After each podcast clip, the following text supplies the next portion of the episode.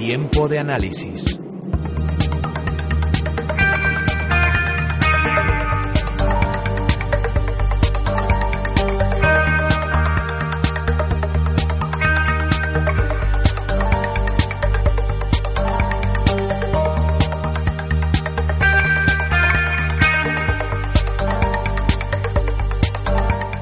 Pues hablamos en tiempo de análisis de cómo gestionar mejor nuestro patrimonio, cómo aprender a aprovechar las tendencias de los mercados gracias a, EAFIS, como son eh, Grupo Valía Asesores Financieros. Hoy tenemos al otro lado del teléfono a Alberto Alonso, director general. Muy buenas, Alberto.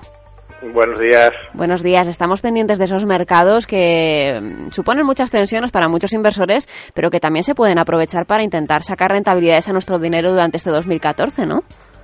Por supuesto, y además eh, en el mundo en el que estamos ahora, con mucha liquidez, con mucha gente en depósitos, en renta fija, pues posiblemente esa parte de dinero en liquidez y en pues activos de más bajo riesgo, pues tiene que ir entrando de alguna manera en otro tipo de activos que den una rentabilidad más atractiva. Hablamos de una EAFI, mucha gente a lo mejor eh, aún no conoce esta figura. ¿Qué es exactamente una EAFI? ¿A qué os dedicáis?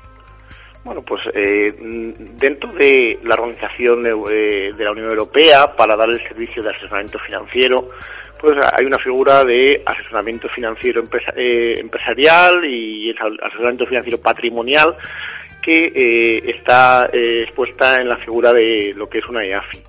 Una EAFI es una empresa de asesoramiento financiero independiente que da asesoramiento a clientes, tanto institucionales, empresas, particulares, para poder eh, pues, eh, llevar bien sus inversiones y para poder gestionar eh, de alguna manera, de una forma más eficiente, sus activos financieros asesoramiento para gestionar bien activos eh, financieros en este 2014.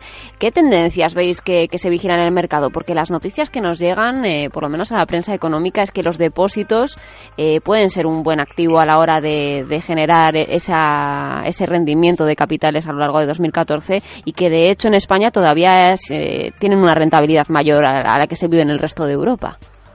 Pues sí, o sea, no hay que olvidar que tenemos un Euribor eh, pues un poco por encima del 0,50, un Euribor a 12 meses, y nosotros estamos en, depósito medio en España en niveles todavía eh, pues eh, entre entre el 1,5 y medio y el 2, con lo que todavía están primados los depósitos en España, ¿no?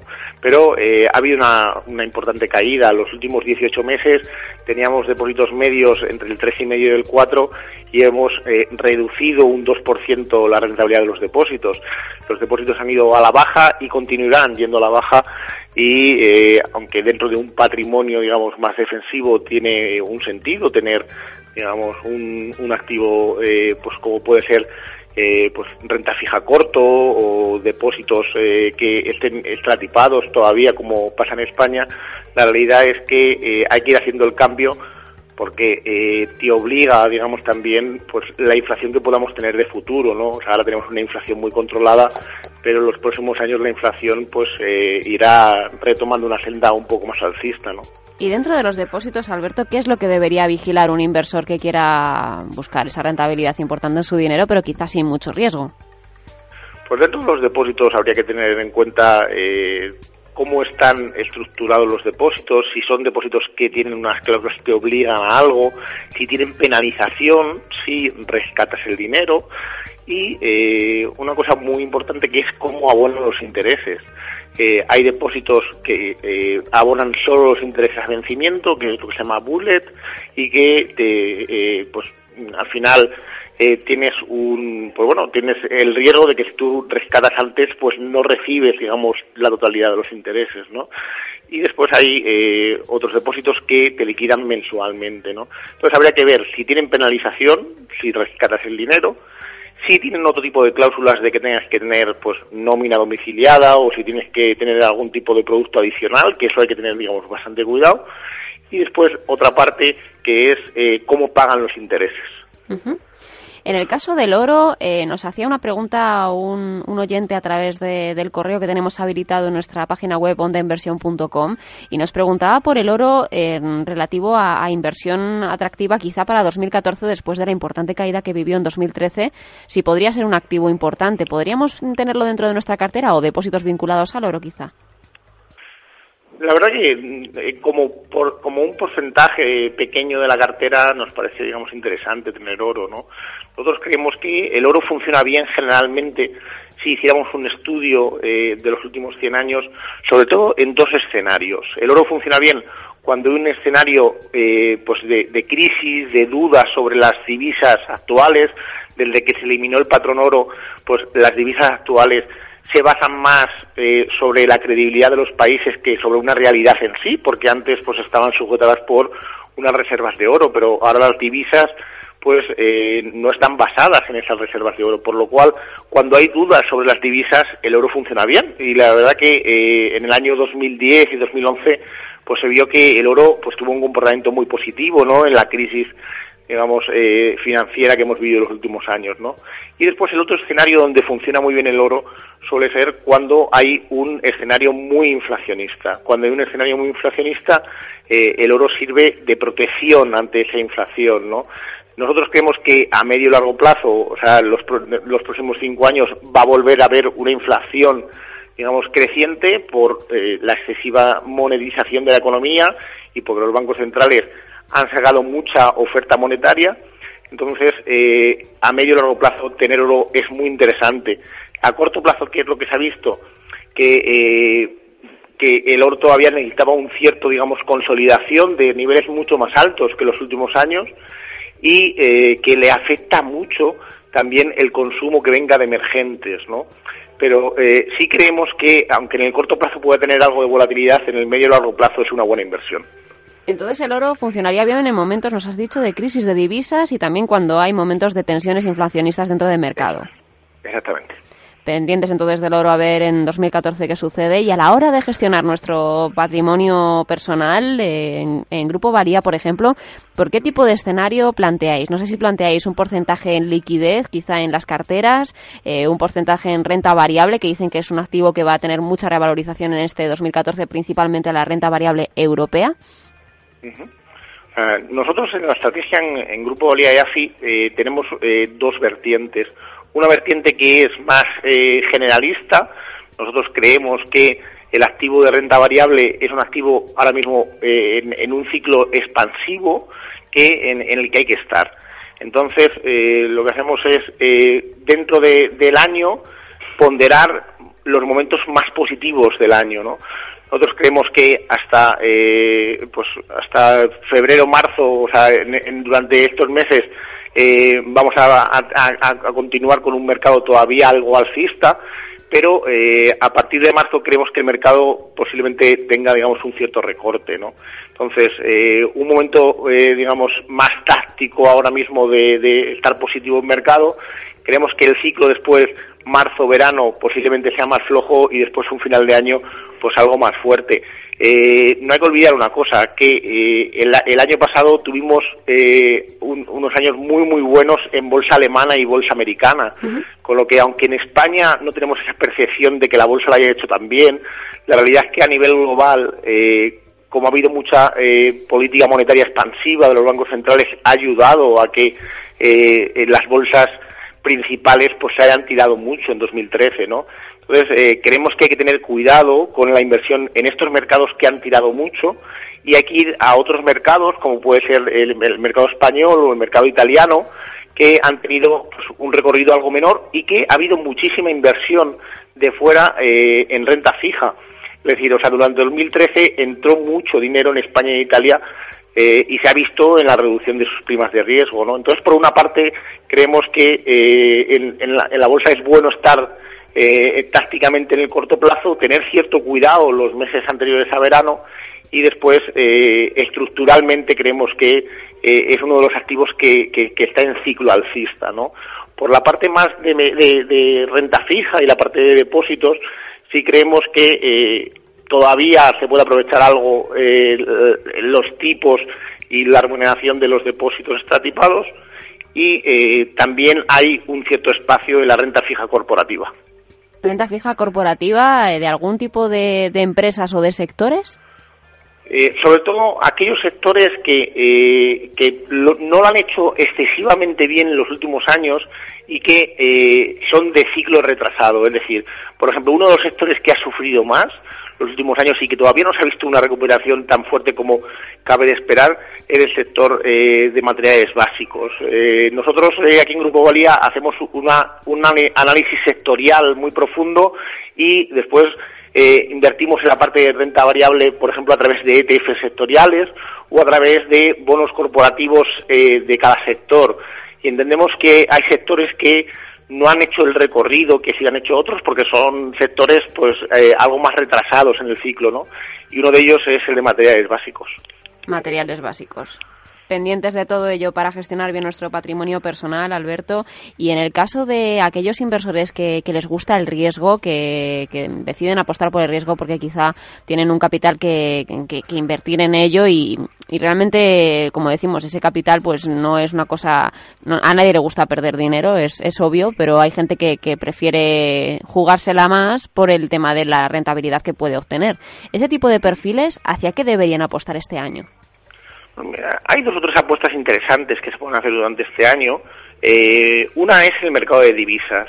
En el mercado de divisas creemos que hay cierto recorrido a que el, el euroyen recorte, es decir, el euroyen viene de niveles de 95 y se ha ido eh, por encima de 140, es decir, que eh, hemos visto un recorrido en un año pues casi del 50% en el euroyen y creemos que esa devaluación del yen provocada por el Banco Central de Japón eh, pues es excesiva y posiblemente eh, aunque haya que tomar un riesgo porque al final estás tomando un riesgo sobre una tendencia digamos muy fuerte eh, si se ve digamos un momento de debilidad pueda durante el año dar oportunidades no de que podamos vender el euro yen o podamos jugar a que el yen pues refuerza un poco sus posiciones eh, y no está, digamos, eh, eh, depreciándose continuamente, ¿no?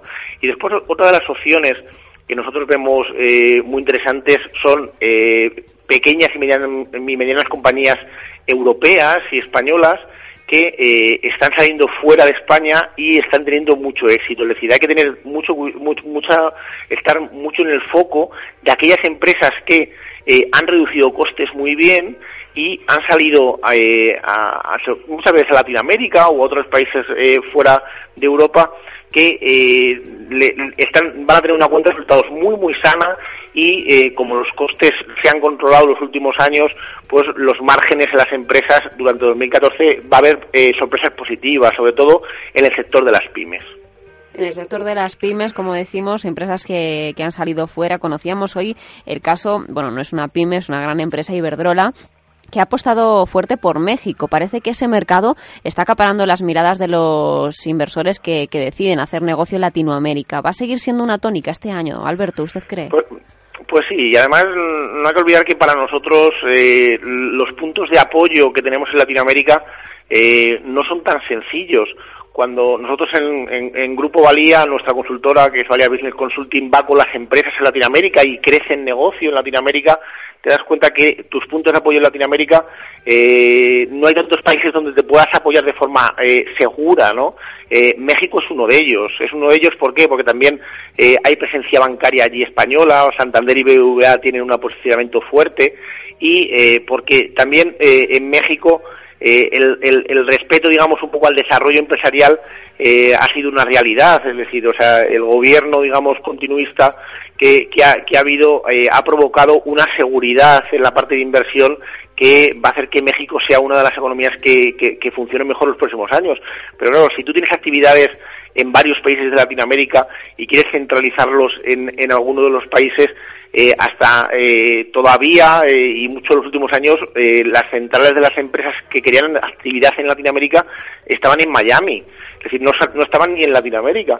Eh, entonces, sí creemos que eh, el centro, digamos, de negocio se está trasladando más a México, porque hay otros países que son menos estables, pues a lo mejor como puede ser Bolivia, Argentina, eh, pues Venezuela está claro, y, y entonces al final tienes que buscar un centro que te permita poder tener una base de operaciones para Latinoamérica, y México es uno de ellos, y entendemos también que la apuesta energética que está haciendo en, en varios sectores, pues eh, tiene muy buena entrada para la empresa española. No hay que olvidar que la empresa española pues tiene un posicionamiento en Latinoamérica pues diferenciador sobre otras, digamos, otras potencias mundiales, ¿no?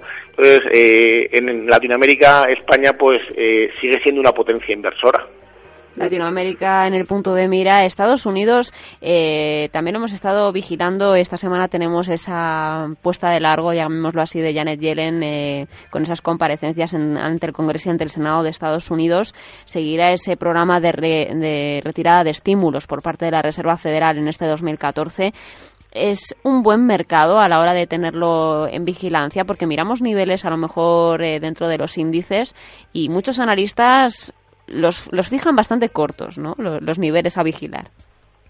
Pues sí, la verdad que la renta variable americana eh, ha tenido un recorrido importante de forma genérica y nosotros creemos que estamos en un momento más de stop picking, de seleccionar bien ciertos valores en Estados Unidos que eh, tienen recorrido y que nosotros creemos que, que pueden funcionar, pero el general eh, el pues el margen de subida que tiene la bolsa americana en el corto plazo eh, pues eh, es menor eh, tendremos que ir viendo si se va cumpliendo también las previsiones macro de Estados Unidos que están en niveles pues del 2,8 o 3%. Si se van cumpliendo, pues posiblemente el mercado pues aguantará, pero eh, es exigente cumplir un más 2,8 más 2,83% de crecimiento y posiblemente durante el año eh, las bolsas americanas pues tengan eh, algún momento de consolidación. Dentro de las empresas americanas, ¿hay alguna que, que, pueda gustar o algún sector en el que usted se fije especialmente? Lo digo porque durante mucho tiempo se ha hablado de la tecnología como ese sector en el que muchos hacían grandes apuestas dentro de Estados Unidos y parece que la tecnología mm, este año no está dando los resultados que se esperaban. No, pero sí es verdad que es un tema muy compañía a compañía, ¿no? Mm. Entonces, eh, dependiendo un poco de qué tipo, digamos, de negocio, pues está funcionando mejor o está funcionando peor, ¿no? Eh, es, eh, es un mundo muy particular y, y hay ciertas compañías que la verdad que se están decepcionando y se ha visto, digamos, últimamente pues con compañías a lo mejor como Twitter y un poco Apple, pero eh, también hay otras compañías que lo están haciendo bien y que nosotros creemos que eh, todavía hay recorrido en, en, la parte, digamos, tecnológica de, de, Estados Unidos por, por la situación que tienen también de demanda mundial, ¿no? Una demanda mundial en 2014 algo más fuerte que el año pasado y con mayor confianza mayor confianza en empresa tras empresa. En el caso de, mm, hablábamos de empresas españolas que apuestan por esa internacionalización. ¿Nos puede dar algún nombre para estar vigilantes este 2014? Pues sí, o sea... Eh, Le pido que se moje, ya lo ve, Alberto, ¿eh? para eso estamos, para eso estamos. Eh, la realidad es que mm, nosotros eh, sabemos que eh, una de las mejores formas de eh, poder salir eh, para las empresas a la hora de invertir es aquellos mercados donde puedan adaptarse rápido, ¿no? Eh, ¿qué, ¿Qué es lo que se ve en empresas interesantes en pymes europeas?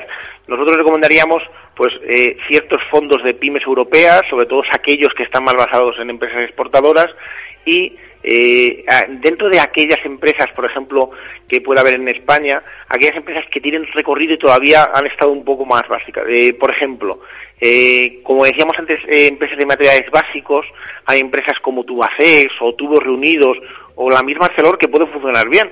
Sí, pero dentro de las primeras españolas, Tubacés y Tubos Reunidos nos parecen, digamos, dos empresas pues muy, muy interesantes que tienen un recorrido, digamos, al alza y que lo están haciendo muy bien fuera de España, ¿eh? con ventas por encima del 80% de su producción fuera de España y que eh, son una demostración de esta eh, de esta línea de inversión y estrategia de inversión de buscar empresas que eh, eh, lo, hayan, lo hayan hecho bien el camino, hayan recortado costes, hayan tenido unas estructuras eh, pues eh, livianas y que después pues eh, han conseguido se, vender en fuera en mercados internacionales de una forma fuerte. Alberto, ¿tú, eh, ¿qué, sensación tenéis en Valía Asesores Financieros, EAFI, eh, sobre la posibilidad de que cada vez más personas se interesen por intentar buscar esos ahorros, ese patrimonio, intentar gestionar mejor ese dinero eh, que tenemos año a año y que puede darnos una tranquilidad de cara a futuro por esas pensiones que quizá no vamos a ni oler las, los de mi generación. Eh, ¿Qué sensación eh, tenéis allí? Eh, ¿La gente empieza a interesarse más por, por esa, ese asesoramiento independiente y, profesionalizado y personalizado? Pues que es una, un camino ya sin retorno. Es decir, es un, cada día las personas se dan cuenta más que eh, tienen que tener pues un asesor financiero que les ayude a llevar sus finanzas, que es una parte importante dentro de su vida, igual que tienen pues a un médico o tienen a un abogado o pues tienen a una persona de confianza, ¿no? Entonces, eh, tener un asesor financiero hoy en día en una persona eh, a largo plazo es, es, es, clave, ¿no? Dentro de unos años veremos que al igual que vas a la consulta del médico, vas a la consulta de tu asesor financiero, ¿no? Y es eh, una figura que es necesaria. Eh, hoy en día tenemos una situación pues eh, de un país muy bancarizado, ¿no? Con una red muy amplia, pero eh, donde eh, el expertise de, de, asesor financiero y además pues un asesor financiero que sea independiente, que pueda dar unas claves al inversor de, de, de cómo eh, pues eh, llevar su patrimonio y optimizar un poco eh, sus recursos financieros para qué un objetivo bien claro para que llegue a su jubilación con unos ahorros y no tenga riesgo de lo que eh, acabas de comentar de que pues puede haber problemas con sus planes de pensiones futuros, ¿no? Entonces, eh, sí es verdad que desde el punto de vista de necesidad personal y ya no solo de las personas sino también de las empresas hay una necesidad de que eh, una persona te asesore sobre los productos que te ofrecen los bancos sobre eh, cómo poder eh, optimizar tus ingresos y tus recursos financieros y eh, eso es un camino que empezó ya hace unos años, pero posiblemente dentro de 10 años el sector pues multiplique por 3 o por 4 porque eh, es un sector que eh, la gente nos necesita, ¿no? Para poder llevar, digamos, sus, sus ahorros. Espero en cualquier caso, Alberto, que, que no se vea esa figura del asesor financiero como al dentista, ¿no? bueno, la verdad al, final es un, un, un, en algunos momentos puede ser un mal menor, ¿no? Pero sí es verdad que más que el dentista posiblemente es pues más cercano a lo mejor a la figura pues de, de, cuando tienes cualquier reflexión con tu abogado, ¿no? Entonces, pues es una figura pues que necesitas para poder hacer mejor las cosas, ¿no? Yo siempre pienso que eh, una persona que tiene un buen asesor financiero comete menos errores. Eh, ya no es un tema solo de eh, acertar más o acertar menos, sino de hacer las cosas con más criterio, eh, cometer menos errores y hacer las cosas con una estructura y una estrategia a largo plazo. que eh, pueda, digamos, llevarte a un control de tu patrimonio y un poco a saber eh, financieramente dónde estás, lo que puedes gastar y eh, cómo puedes plantearte pues el, el futuro y, y, después una cosa muy importante que se ha visto durante esta crisis, evitar también que eh, pues bueno pues que ciertos productos financieros no entren en tu cartera cuando a lo mejor te los ofrecen no es decir una de las cosas que hemos conseguido también las EAFIS es que eh, si haces un análisis de los clientes que estaban asesorados por EAFIS eh, eh, hay muchísimos menos eh, que han tenido problemas con preferentes que han tenido problemas con productos extraños con eh, estructuras digamos eh, pues con ciertas eh, cláusulas negativas entonces, eh, las EAFIS también estamos para proteger al cliente de todos esos productos que, como hemos visto en los últimos años, pues han generado pues muchas pérdidas a muchos clientes. Entonces les veremos como los oculistas, para intentar ver mejor eh, al otro lado y, y, y, aprovechar esas oportunidades y, y, tener ese asesoramiento y ese respaldo a la hora de operar con nuestros capitales. Alberto Alonso, director general de Grupo Valía Asesores Financieros EAFI, gracias por estar esta mañana aquí con nosotros dándonos las claves de cómo rentabilizar nuestra inversión de forma segura con una EAFI como es eh, Grupo Valía y, y le invito a continuar cuando quiera con nosotros esta charla en Onda Inversión. Gracias a vosotros y os deseo lo mejor en vuestra radio. Gracias, Alberto.